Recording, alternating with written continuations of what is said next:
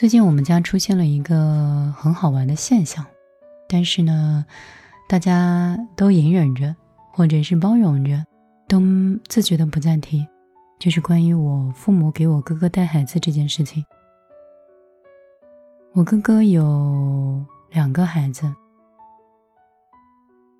我父母帮他带孩子的时候呢，我个人是觉得比较辛苦。我的观点是谁生的谁带。父母呢起不到更大的价值，可以找阿姨让父母陪伴孩子去玩是可以的，但是更多就不行。最近网上有一个视频，两个孩子的妈妈蹲在桥角哭，然后小孩子无论怎么黏着妈妈，都坐在墙角里不动。可能是一个母亲的人崩溃了吧。后来新闻报道说，他当时是早晨独自带着两个双胞胎的儿子去医院打针，手里抓一个，还要担心另一个会跑到不见。回到家煮饭喂娃哄孩子睡觉，可是孩子又很黏，他看着孩子内心疲倦跟委屈一下就涌入心头，克制不住就蹲到地上哭了。床上的孩子什么都不懂，只是固执着伸出手让妈妈理理自己。这条视频下面很多人看哭了。说自己生完孩子半年之后也变成了视频里的女人。丈夫一个人上班维持家用，自己在家带孩子，不敢喊累，不敢抱怨，更不敢崩溃。有些人听了老公的话，辞职在家带孩子，蓬头垢面，没有收入来源，老公给多少就多少，最后沦为了一个工具人。还有的妈妈狠心把一岁多的孩子送进了托儿所。孩子在儿所里哭的声音沙哑，他在上班的地方掩面痛哭。但印象最深的是一位网友的留言。他说：“有个长辈帮扶带娃是有多么多么幸运，又多么幸福的事儿。”我这话肯定会有人吐槽，但我还是想说出来。每个家庭都会面临不同的这个问题跟处境。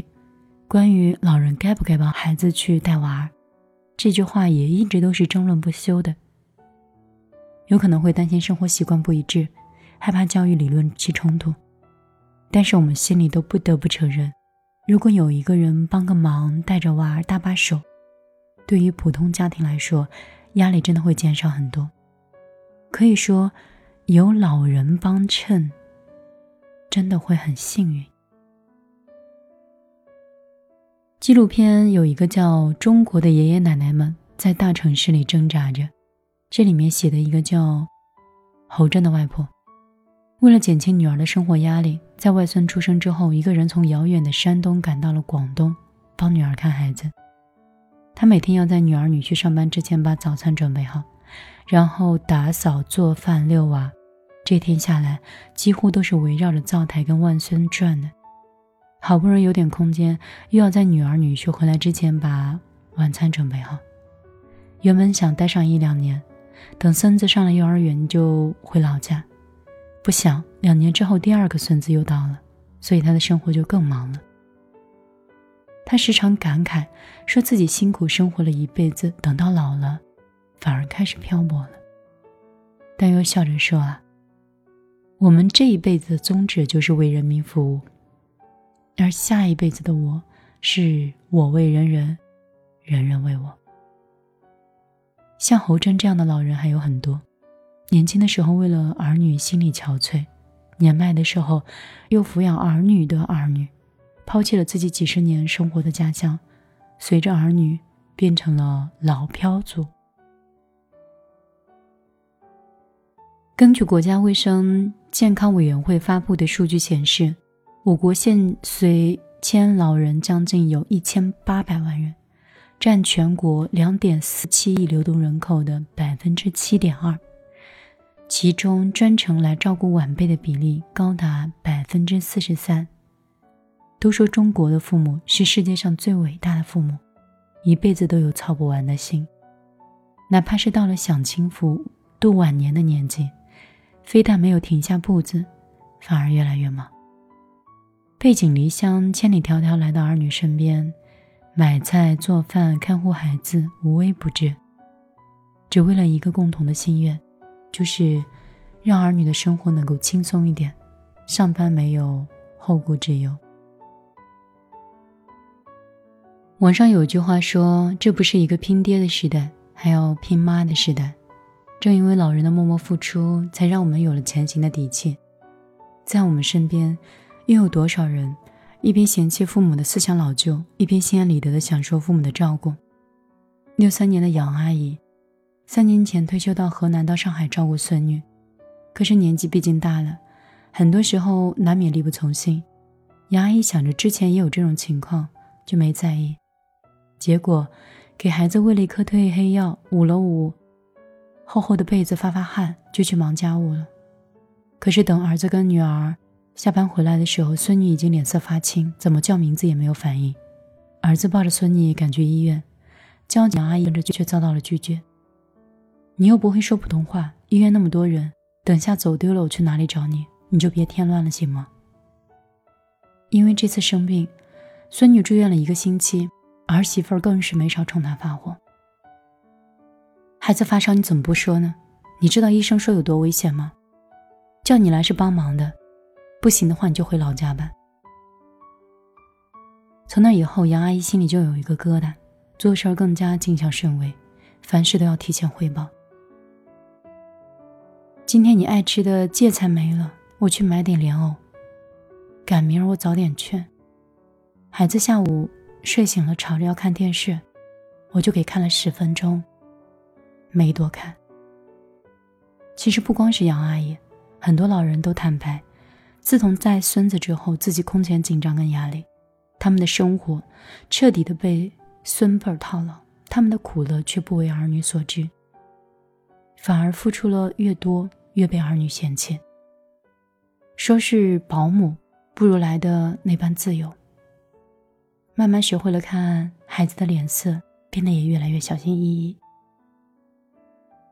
陈辉教授有一句话，我印象特别深刻：依靠父母的支持，中国城市许多青年家庭用一种温情脉脉的方式，低成本的解决了家务劳动和幼儿看护。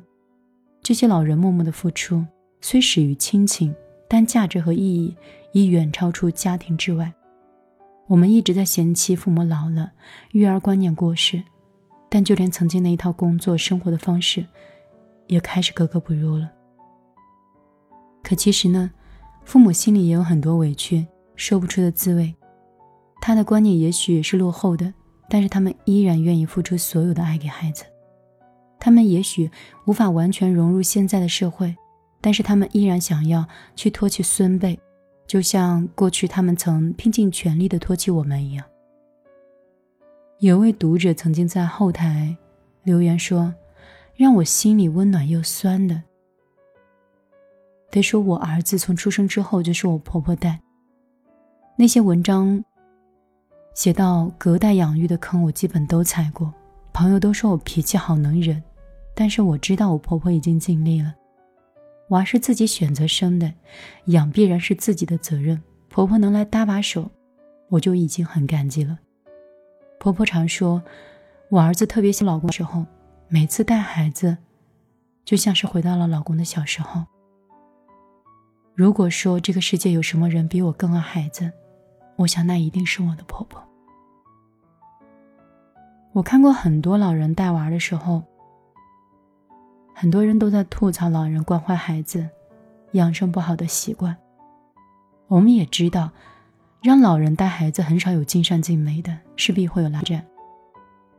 但是换位思考一下，他们付出了一辈子，难道想退休之后跳舞下棋，悠闲的度过晚年吗？可是他们舍不得也放不下，只要还有一把力气，都会尽自己最大的努力，让子女可以得到最大的。如果你的老人愿意帮忙带娃，请你意识到自己有多幸运。他们幸福一生，却始终对子女揣怀着人世间最温柔的爱。身为子女，无论走到哪里，都要铭记这一份付出。如果他们做的不好，请对他们少一点抱怨，多一点耐心，少一点冲突，多一点感谢，关心他们的身体和珍惜。我们此刻可以跟他们在一起的时光，因为只要有父母在，我们永远都是孩子。